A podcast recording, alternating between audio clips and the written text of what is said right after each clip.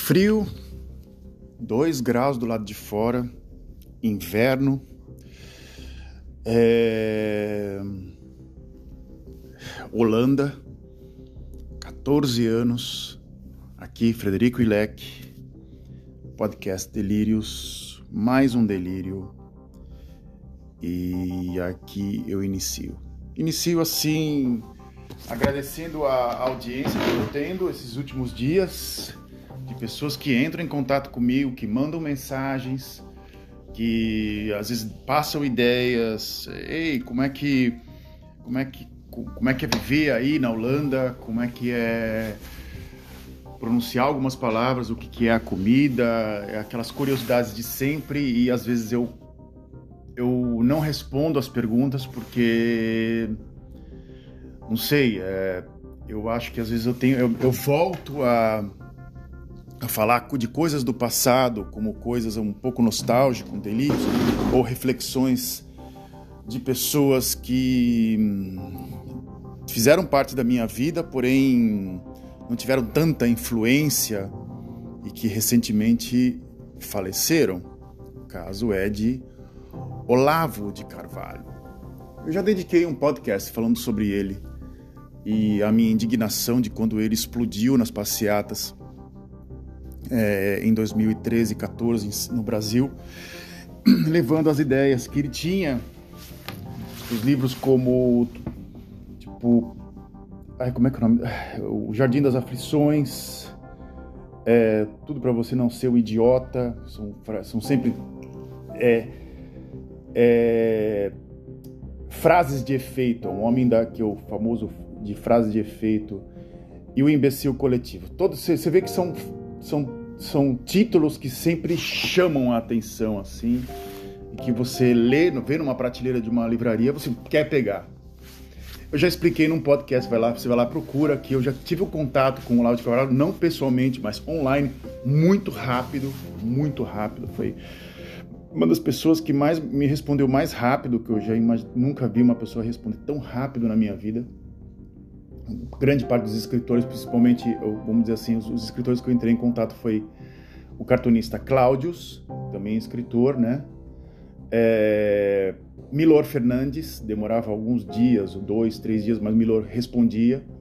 E aí ele começou a responder via uma assessoria de imprensa. Ele, a, a assessoria de imprensa mandava as perguntas para ele e o Milor respondia e a assessoria, a própria assessoria respondia de volta, copiava, fazia um copy-paste e respondia, que eram dois irmãos, agora não me lembro o nome. E o Olavo de Carvalho que respondia pessoalmente, sem nenhum tipo de assessoria nem nada. Bem, olá. É, já me apresentei, né? Se você está aqui nesses três minutos, esse aqui é o podcast Delírios. Programa hoje dedicado uh, um pouco a esse escritor, Olavo de Carvalho, um pouquinho mesmo, não vou ter, não tá me, me, me esticando muito sobre isso, e sobre o que é o sistema de avaliação da Holanda, né? que é uma coisa que beira um pouco, é um pouco complexo do que no Brasil. O Brasil chega a ser um pouco mais simples do que na Holanda. Na Holanda você é escolhido desde o primeiro ano de escola a qual profissão que você vai, vai, vai seguir. E é nesse ponto que eu vou estar aqui comentando. E eu vou dar aqui dar aqui os parâmetros a vocês, caso vocês um dia venham para a Holanda e tenham filhos e saibam como é que é aqui a Holanda, se é o país de oportunidades, sim ou não. É... Bem, já me dediquei já ao Olavo de Carvalho, tentei falar de educação. O Olavo de Carvalho achou um buraco na educação do Brasil, um buraco gigante. O Brasil ele peca por pagar muito mal os professores e prepará-los muito mal então, em si, gera uma frustração. Desde que eu conheço como, pessoa, quando eu ia para a escola, os professores reclamavam de salários, reclamavam de, de condições em sala de aula. Uma professora minha de português chamava a gente de, de semi-analfabetos. assim, na cara da gente, assim, vocês são semi-analfabetos, vocês não sabem nem ler direito.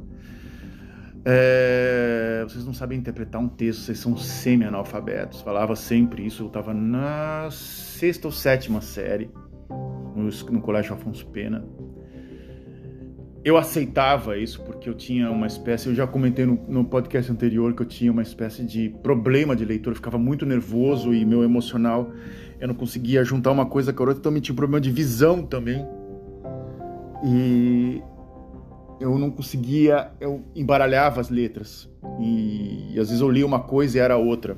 Faço isso constantemente. Ontem mesmo, quando eu fui ler até o meu próprio sobrenome, eu falei que a pessoa tinha escrito errado. Eu falei, a senhora, a senhora escreveu Fleck em vez de Ilek. Ela falou assim: não, o senhor precisa comprar um óculos, porque está escrito certo, está escrito Ilek. Aí eu botei o óculos, ou tentei focar um pouco mais na, na, na letra. E literalmente eu achei o o que estava errado literalmente era o meu olho, não assim, não a pessoa que tinha escrito o meu nome.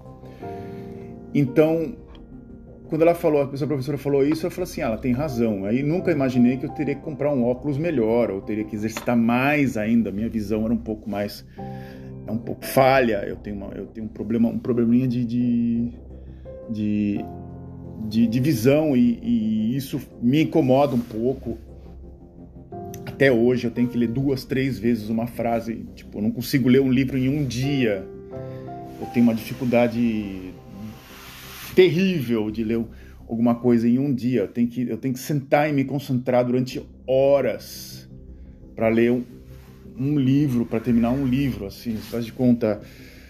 É, alguns livros que eu tento me, me, me concentrar para ler, tipo O Médico e o Monstro eu acho que eu demorei. Tem pessoas que leem em três dias ou coisa do gênero. Eu demorei acho que duas ou três semanas para ler.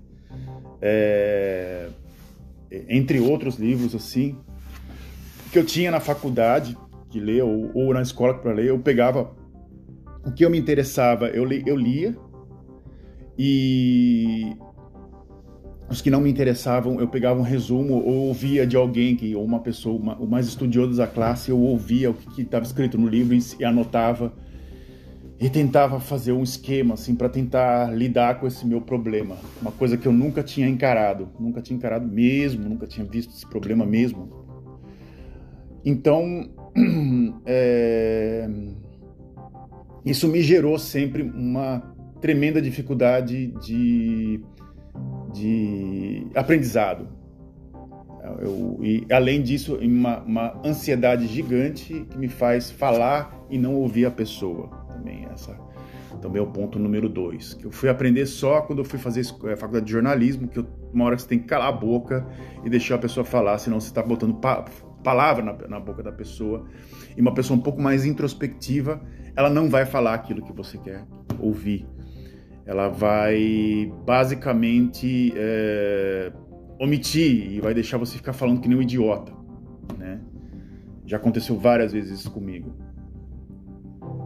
Bem, e a Holanda, como é um país mais frio, ele, ele vê a sua força de vontade, mas ele vê também a sua produção. Então a coisa, a palavra eficiente é uma palavra praticamente que domina o vocabulário de muitas pessoas. Você tem que fazer as coisas com eficiência, você tem que entrar em contato com as pessoas de uma forma eficiente, você não pode perder seu tempo com besteira. Então isso já acontece com uma criança desde o primeiro ano, desde quando ela está lá com os 4 anos de idade, ela vai para a escola, que é o grupo 1, 4 anos de idade, não 7 como no Brasil.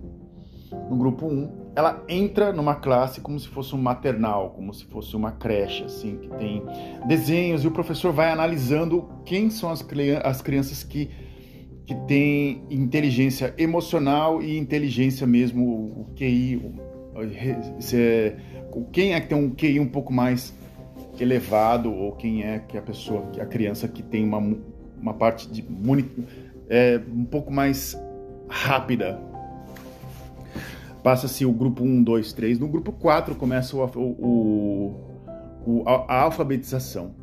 Tem crianças que pulam do grupo 4 para o grupo 6 ou para o grupo 5, porque já estão muito adiantadas. Já elas já aprenderam já algumas coisas no grupo dos 4 anos de idade até o, até o grupo 4 elas pulam. Então, crianças têm. Eu conheci dois casos de crianças que estavam extremamente adiantadas e pularam um grupo é, e terminaram a escola dois anos mais com dois anos mais novo que o resto da classe, né? É, eles chamam aqui tem algumas pessoas que são superdotadas, isso, aquilo, etc, etc. E aí começa a sopa de letras que é o, os níveis de escolaridade da Holanda. Senta que lá vem história. Vamos lá. A minha filha em 2016 ou 17, acho que foi 16, os professores começaram já a analisá-la no grupo 5 por 6.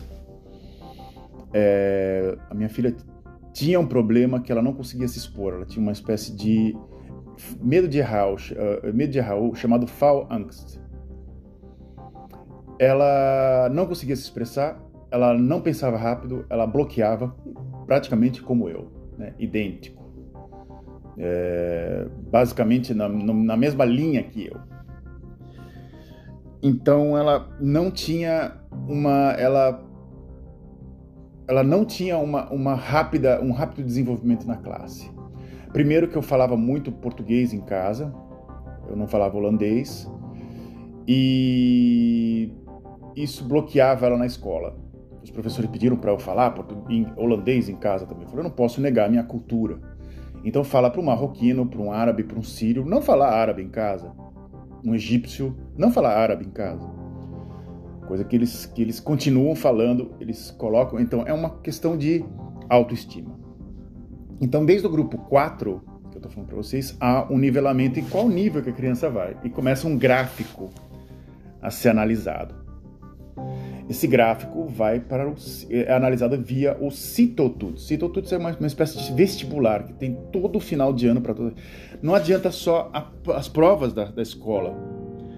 As, existem as provas do Ministério da Educação da Holanda, que isso é o que põe o seu filho num futuro. Vamos lá, vamos continuar. Então, todo ano, todo final de ano, do grupo 4 até o grupo 8, existe uma avaliação geral do que o seu filho pode, vai ser sim ou não. Se ele está na média da Holanda, fica um, um, um gráfico que tem um, é um gráfico que tem uma, uma, linha verde no meio, que é onde está a média, e que se, se você fica, se seu filho ficar abaixo dessa linha, ele é nível baixo. Se ele ficar muito acima dessa linha, ele é super dotado, ele é muito alto, nível muito alto. Bem, é, isso gera uma competição dentro da sala de aula. Quem é? Quem são? Quais são os níveis? Como são esses níveis? Os níveis um, o médio chama-se MAVO, né? E do MAVO para baixo é MAVO Technis, que é o, é o, é o médio técnico, Kader, que é, é uma espécie de, de colegial meia boca, e bases, básico que é mais meia boca ainda. Você vai ver só holandês, matemática e umas, e umas coisas técnicas. Beroepscolégio. Escola, é, é, escola, é, escola de profissão, faz de conta. A pessoa vai estudar carpintaria, vai estudar jardinagem, porque literalmente ela não tem condições para fazer uma escola técnica ou uma universidade. Acima do MAVO existe o RAVO, Aí tem o Ravo, que é o high, né? É o alto, né? Que é onde pra, vai uma. Acho que 30% das crianças vão, muito pouco, para te falar a verdade. Aí tem o Ravo Technis, acho eu, se me, se eu não me engano. Tem o Tecnásio, acima disso. Aí depois tem o VVO, que eu não vou ficar lendo aqui, eu, tipo, eu vou ter que abrir aqui uma apostila e ver, porque literalmente eu não gosto de ficar passando informação sem explicar direito, né, cara? É foda. Eu tô com, com o livro aqui na minha cara e eu tô abrindo aqui a página, que é um gráfico literalmente complexo, né? Bem, é, VMBO é onde está, são quatro anos, né? É, de estudo. As duas pontas do gráfico, tanto praktijk onderwijs, tipo, é, são, são, é, são coisas práticas, então o VWO, que, é, que se chama-se Voorbereid é, Wetenschappelijk Onderwijs. É, coisas ligadas à ciência, né? Tipo, é, coisas ligadas assim a, a, estudos mais altos, né? São seis anos. Ravo são cinco anos, né? Só com VWO você consegue é, estudar uma universidade. O Ravo te dá um, um, bacharel em alguma escola técnica. Sim, escola técnica também dá bacharelado aqui, né? É... Bem, e aí, tanto o VVO como o HBO, não, não então o VVO dá, te dá é, permissão a você cursar é, cursos HBO, né? Ravo HBO, né? E, e também universidade. MBO são cursos práticos, como fotografia, design gráfico, mas também tem a parte de design gráfico e fotografia ligados à, à parte de HBO e universidade. Então é muito complexo. Você vai estudar na universidade, você vai estudar mais cálculos, matemática, uma série de coisas muito, muito mais profundo. Seu filho, desde aqui na Holanda, desde os sete anos de idade, já é monitorado para fazer um desses é, cursos. Algumas crianças conseguem, chegam no grupo 8, que é o último ano aqui, com nível alto, e quando chegam no ginásio, na colegial, caem de nível, vão de Ravo para Mavo, né? de, do, do, do, do nível alto para o nível baixo. Tem crianças que, che que, que caem no nível baixo e dentro do colegial crescem. E aí vem a parte emocional, vem o estímulo, vem a motivação né? Conheci uma uma uma filha uma filha de uma amiga minha aqui da Holanda que ela ganhou um nível baixo e o professor dentro da sala de aula falou: "Você tem um nível mais alto que isso", né? O seu nível é muito alto a gente vai passar você para uma escola melhor. E conversou com os pais e é encaminhado. Aqui existe uma parte ética dos professores, eles não enrolam os alunos. O professor se sente obrigado a, a melhorar o nível dele. É uma coisa ética, não é tipo, não vou, eu vou enrolar você, vou deixar você aqui para você fazer aquilo que a gente quer. Não, o próprio, o próprio é, professor já indica o aluno para um futuro. Bem, eu vou falar aqui para vocês o exemplo né, que eu vou citar agora da minha filha. É, eu vou começar com uma história bem curta, depois de, depois de um... Eu ia de bicicleta buscar minha filha, né? Quase todo dia. E ela saiu da, da, da, da, escola extremamente quieta eu perguntei se tinha alguma coisa errada com ela. falei assim: tem alguma coisa errada contigo? Você tá indo, tá acontecendo algo com você? Tá indo mal? O que, o que tá acontecendo? Ela ficou quieta, quieta. De repente ela explodiu em chorar e falar, falou para mim: eu me sinto a criança mais burra da classe. Dessa maneira, ela falou: eu me sinto a criança mais burra da classe. Isso me mexeu mexeu muito comigo, mexeu muito com meu, o meu ego, com o ego da minha filha. Eu lembro que depois, uma semana depois, eu conversei com o professor. O professor falou assim: a sua filha não tem jeito, nós já tentamos de fazer tudo com ela. E o nível da sua filha é esse. Não sobe e nem desce. Eu achei assim, primeiro, de um radicalismo fora do normal, desrespeitando praticamente a, o, o, desenvolvimento da criança, praticamente, e já deletando, de, já falando, tipo, é, escuta, isso aqui é o nível que a sua filha vai ganhar, ponto, nem mais nem menos. Eu fiquei muito chateado. Fiquei muito chateado. Fui procurar especialistas, fui, procurar, fui conversar com, com amigos, é, alguns debocharam na minha cara, porque grande parte consegue o nível mais alto do que, do que, do que é esperado, sem nenhuma dificuldade. Outros nem se importam de ter o nível mais alto, sim ou não. Então isso mexeu comigo, assim. A imparcialidade e o deboche do, do, dos holandeses que é uma coisa, a parte imparcial é, chega a ser irritante em, em, alguns pontos, assim, tipo, não é a minha vida, não, antes ele do que eu, é seu filho, não é o meu, foda-se, né? Mais ou menos isso, tipo, foda-se, isso aqui não, não é a minha filha mesmo, é a tua filha, então você que vai procurar o, o psicólogo e foda-se. E aí eu entrei em contato com a tia da minha da minha da minha esposa chamada Joyce Kuipers que faleceu há alguns anos.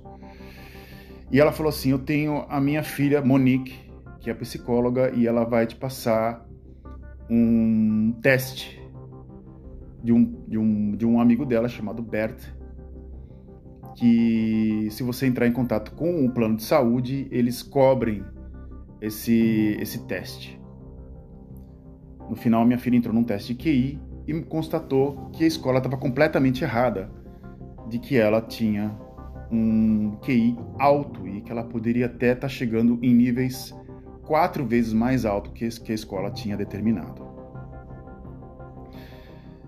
Isso mexeu para o bem e para o mal na, na, em casa. Me deixou. Eu tenho um emocional muito. Meu emocional é, é, é eu consigo sair de 0 a 100 em 3 segundos. É tipo uma Ferrari, assim.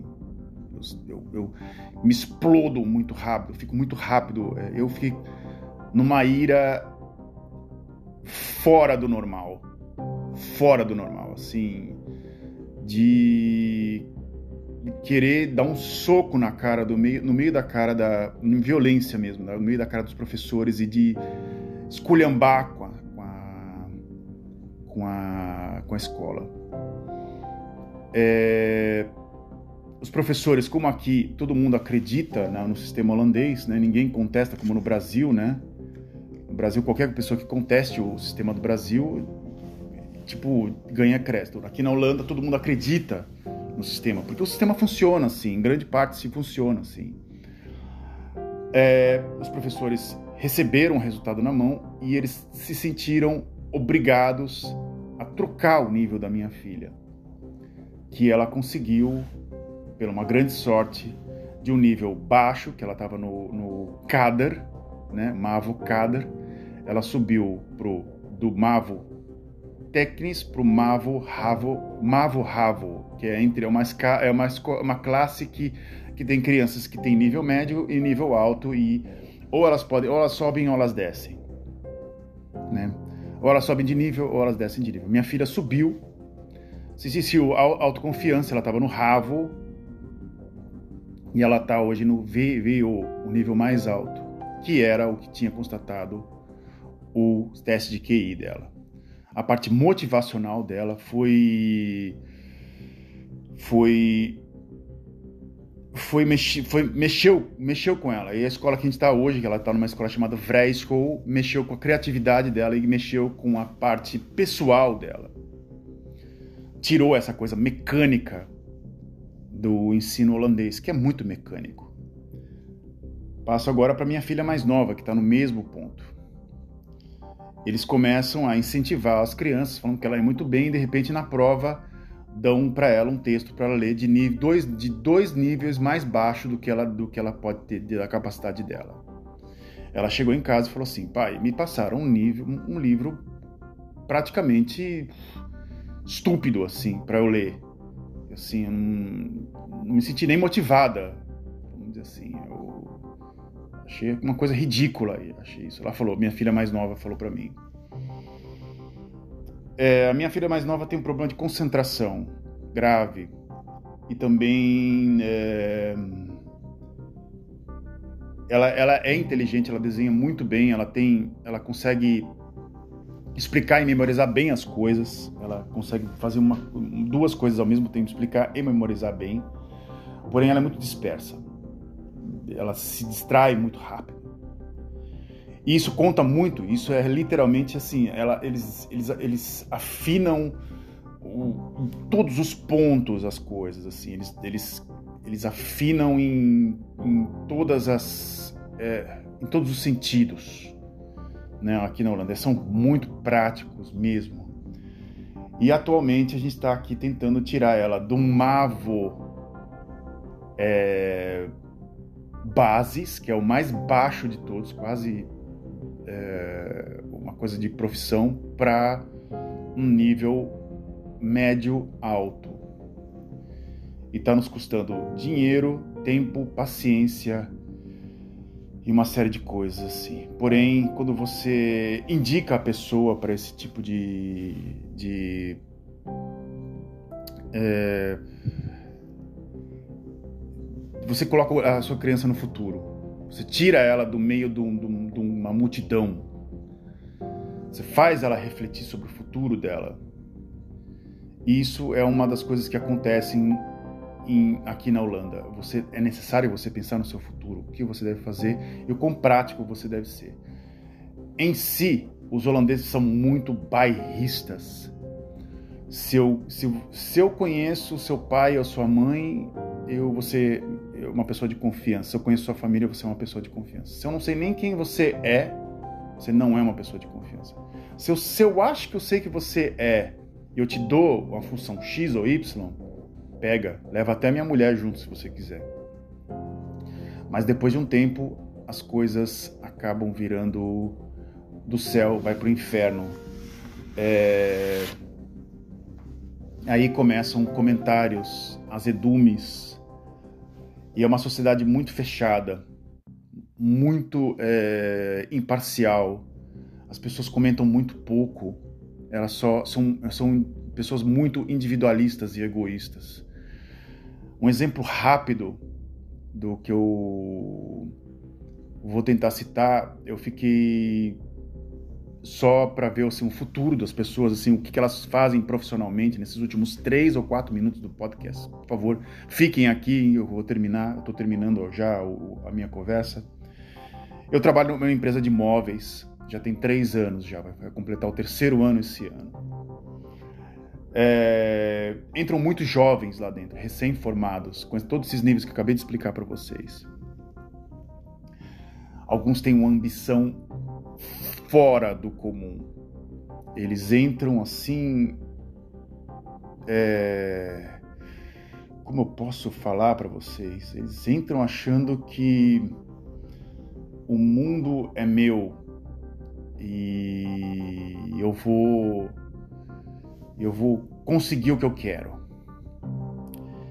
Após um tempo, essa pessoa se frustra e vai embora.